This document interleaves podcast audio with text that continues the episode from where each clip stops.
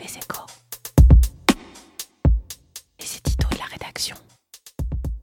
Le troisième acte de la crise du Covid s'ouvre et les entreprises tremblent. Après le terrible confinement du printemps, l'insouciante entreprise partielle de l'été, voici la deuxième vague hivernale qui s'annonce destructrice. Winter is coming, comme disent les protagonistes de la série télé Game of Thrones. L'hiver est proche, et pour l'économie, il ne faut pas se bercer d'illusions, il sera long Le choc économique qui nous attend à l'aube du reconfinement sera, par certains côtés, moins problématique que le premier. Dans les usines, commerce alimentaire et bon nombre de métiers de service, les entreprises ont tiré les leçons de la première vague et savent comment contenir leurs coûts et préserver ce qui peut être de leur activité tout en assurant la santé de leurs salariés. Grâce en particulier à l'accélération de la révolution digitale, l'impact de la déflagration économique sera en partie atténué pour certains.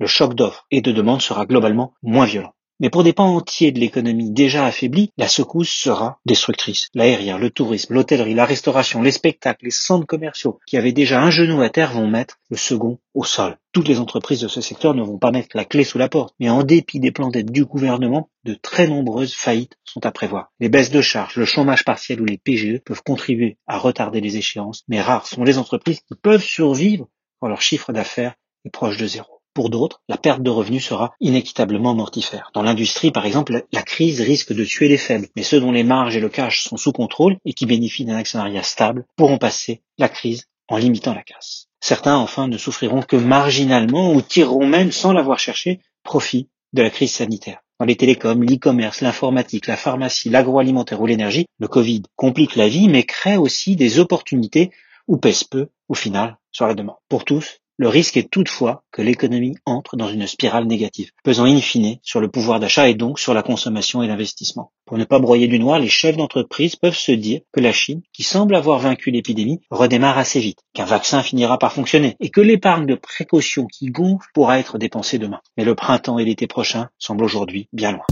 Retrouvez tous les podcasts des échos sur votre application de podcast préférée ou sur leséchos.fr.